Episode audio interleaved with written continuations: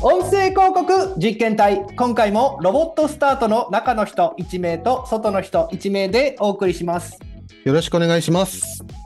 しかしなんか年明けから忙しそうですよね、うん、そうですね。なんかね、今年はね、露出を積極的にしていこうと考えているので、今いろいろと動いてるところなんですよ。えーちなみにどんな活動されてるんですか？うんとね、例えばですけど、先週ですと200人ぐらいの前でね、久々にピッチを行ったりしてました。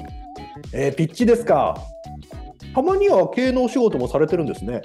いやいや、あの、採用ですとか、株主様向けの報告ですとか、まあ、しっかりと行ってますよ。えでもそうなってくると結構忙しくないですか、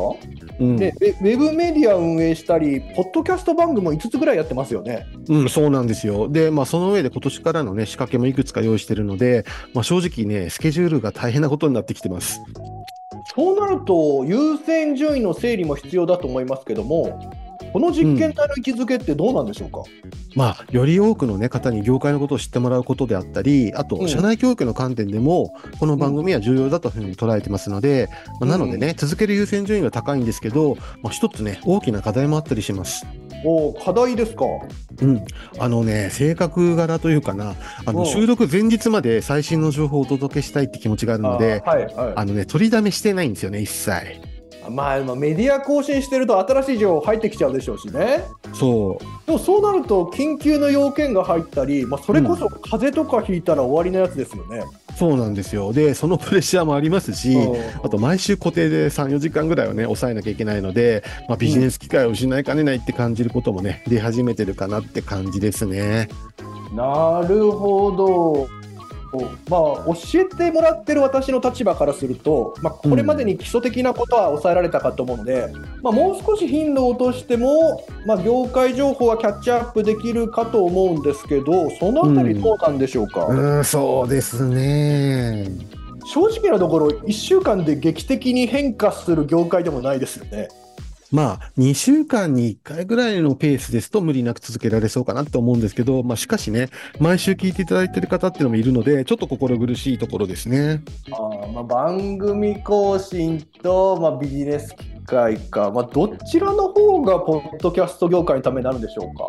まあやっぱり業界成長の鍵は広告市場を確立させることによってね、コンテンツの質素向上の循環を生み出すことって考えてますので、まあ、そういう意味ではね、事業に集中できる時間を増やすことじゃないかなとも思いますね。まあ、そうであれば、リスナーさんにも分かっていただける気もしますけどね。うーん、そうですね。じゃあ分かりました。まあ、今後は各週更新に一旦してみたいというふうに思います。はい。で、そして、まあ、日本における業界の動きがね、活発化した時にはまたね、毎週更新に戻せばいいかなというふうに思いますね。確かにそうですね、まあ、もうちょっと活発化してくると、いろんなニュースも増えるでしょうしね。うん。しかし、そうなると、一回一回の重要性が上がりますよね。はい。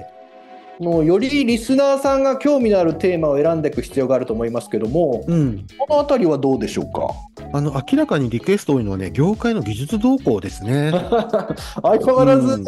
そういうリスナーさんが多いですね。はい。でも確かに最近 AI の活用についてはこれまで以上にお聞きするようになった気がします。うん。あの、ポッドキャスト管理プラットフォームであるオーシャっていうところが発表した2024年のポッドキャストトレンドをはじめ、今後もね、様々なシーンで AI の活用っていうのは進むと予測されてますね。ああもうなんか予測っていうよりは実態に近くなってる気もしますけど、うん。特にどのあたりの分野での活用が注目されてるんでしょうか？うーんうん絞るのはね、ちょっと難しいところですけど、まず、うんあの、私が気になったのは、AI オーディオプラットフォーム開発のアドソスっていう会社が、画像だけで音声広告をね、作成するツールをリリースしたことですかね。えー、と画像からということは例えば、えー製品画像とかそうそうそうそうそう。あと看板とかポスター等の、まあ、いわゆるリアルの広告とかからはい。音声広告を自動生成するイメージですか、はい、もうまさに大枠その通りでして、まあ補足をしますと、まあ、画像を入力するじゃないですか。で、その画像から視覚要素を分析して、ブランドとかスローガン、スタイル、対象ユーザーなどの要素を特定して、でそこからね、まあ、適切なテキストを生成して、で、AI 音声、音楽、効果音とを組み合わせて、オーディオ広告を一気に作ってくれる。まあ、そういう流れのようですね。なんか複雑そうですけど、すごそうなことは分かります。これね、オープン AI の GPT-4 を含む十数の AI テクノロジーをを使ったり、あの AI のトレーニングに使用された何百ものね、厳選されたナレーターの音声等を活用しているってことだったんですけど、まあはい最近ではね、技術の組み合わせによって AI ができることの幅が広がってるっていう印象を受けますね。あーまあ、一度テキスト化のステップ踏むことで AI 同士もね、かなりつなげやすくなってるっていうのはお聞きしますはいね。。はいし。かし、このような技術があると、クロスメディアですとかメディアミックスですとか、そういうこともしやすくなりますよね。そうですね。あの、代理店さんがね、積極的に活用し始めると、まあ、より音声広告業界の成長につながるかというふうに思います。なるほど。ちなみにその他に気になる技術はありますか？うーんとね、ポッドキャスト広告に関わる領域ですと、Spotify さんが AI の音声合成によるホストリード広告を開発中っていうお話ですかね。なるほど、ホストリードの自動生成っていうと、それこそ広告のクリエイティブの準備すらいらなくなることにもつながるかと思いますけど、はい。これも市場の成長につながりそうな切り口ですね。そうですね。で、そもそもホストリードっていうのはね、あの広告効果も高いっていうふうにされてますので、うんうんうん聞き手もね、わからないレベルで実現できれば、この業界へのインパクトっていうのは大きいんじゃないかなっていうふうに思います。ポッドキャストならではの特徴を生かした切り口でもありますしね。はい。で、合わせて、広告主さんがね、訴求したいポイントとか、大まかなキャンペーンのイメージさえ決まっていれば出稿できるので、まあ、活用のハードルっていうのは大きく下がるっていうのは大きいかなと思いますね。うんまあ、間口が広がることっていうのは業界の重要なテーマかと思うんではい。日本でも早くこのような技術が活用できる環境が整うとうん成長の速度が早まりそうですよね。そうですね。で、一方、注意しなければならない点もあると感じてまして、あの、マカフィーさんが世界7カ国を対象に行った調査では、18歳以上のね、10%が AI の音声詐欺に遭遇してるっていうはいデータが出てるんですね。で、日本では、まあ、相対的に3%って低いんですけど、アメリカではね、14%、またインドでは20%を超えてね、詐欺に遭ってるってことなんですね。う20%で5人に1人ですね。そうですね。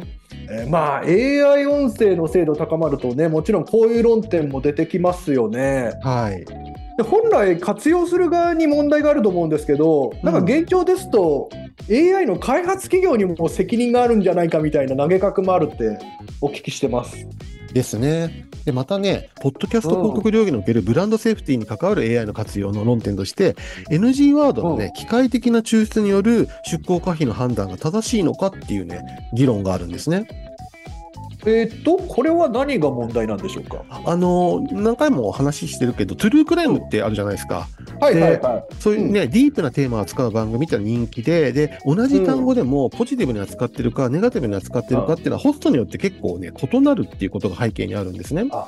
そうするとあの機械的に NG ワードを抽出するだけでは雑すぎるっていうことですね。そうですね。で、結果として AI による NG ワードを抽出するっていうだけでは、エピソードがね、過剰にブロックされてしまうってことが想定されるので、まあ、業界の成長を阻害されかねないっていうね、コンテンツ評価会社のシーカーっていうところの CEO 兼創設者のパッド・コント氏がね、フォーブスのコラムでを通じてね、そういった話をしてましたね。あーなんか今のお話聞いてあの昔のインターネットのこの画像の、まあ、禁止画像の排除手段として、はい。この肌色の比率が一定以上の画像を自動抽出する仕組みが導入された時にうんうん。相撲さんの画像も削除されがちだったっていうことを思い出しました。ありますよね。で、それも、はいまあ少し似てる部分はあるかもしれないですね。うん、しかし代替案が必要だと思いますけどもその何かあるんでしょうか？あの、そのコラムの中では、ホストの礼儀正しさっていうのを指標に入れて考慮すべきっていう投げかけを行ってましたね。礼儀正しさですか？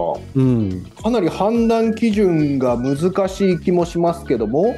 まあ、一方で業界の成長を阻害しないことも重要なテーマかと思うのでうん。この点については引き続きどうなっていくかは見守りたいですよね。はい。まあ、この点についてはね、弊社のビジネスも直結するので、ウォッチしていきたいっていうふうに思ってます。うん、でちょっとネガティブな流れになっているのでなんか最後にもう一つくらい事例を教えていただいてもいいですか？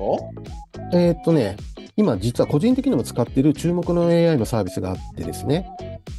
おなんか隠し玉的な感じがありますけど、逆にそんな大振りしても大丈夫ですか？うん、あの自信、自信のある、ね、サービスなんですけど、あのはい音楽生成 AI のスノっていうサービスになるんですけど、これはね、使ってみてめちゃめちゃ驚きましたね。これ昔から音楽生成に関わるツールですとかサービスはかなり使われてきてると思いますけど、うんその経験をもってしても驚いたと。はい。あの、ポッドキャストとやっぱり音楽っていうのはね、切っても切り離せない関係にあると思ってまして、昔からね、うん注目していろいろ触ってきましたけど、少いない情報のインプットでね、かなりの精度の作詞、作曲、ボーカル、アルバムジャケットがね、数秒で自動生成されるんですね。あボーカルとかも生成されるそうなんですよ。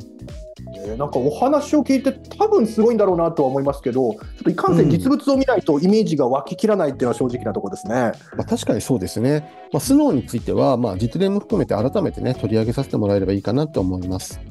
なんかそういう意味ではいろんなツール見られてると思うんで複数の音楽生成 AI ですとかツールにうん同じ情報インプットしてアウトプットがどうなるかっていう比較も面白そうですね。そうですね。最近ね、実験結果の報告もできてないので、あそうですよねまあ実験としてね、前向きに捉えていきたいなというふうに思いますね。ぜひぜひよろしくお願いします。はいということで、まあ、一区切りついたかと思うので今日はこの辺りにしましょうか。はい、そうですね。それでは本日もお聞きいただきありがとうございました。ありがとうございました。音声広告に興味のある方、音声広告についてもっと知りたい方、こんな研修をお願いしたいという方がいれば、概要欄にあるリンクよりお気軽にご連絡ください。それではまた。